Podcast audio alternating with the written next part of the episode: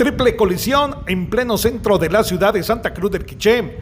Bomberos voluntarios trasladaron a tres personas heridas al hospital regional de esta ciudad. El vehículo que provocó el accidente huyó del lugar, siendo capturado minutos después por elementos de la Policía Nacional Civil a inmediaciones de la colonia Gumarcag. Se presume que el piloto manejaba bajo estado de ebriedad. Desde Emisoras Unidas Quichén, el 90.3 reportó Carlos Recinos, primera en noticias, primera en deportes.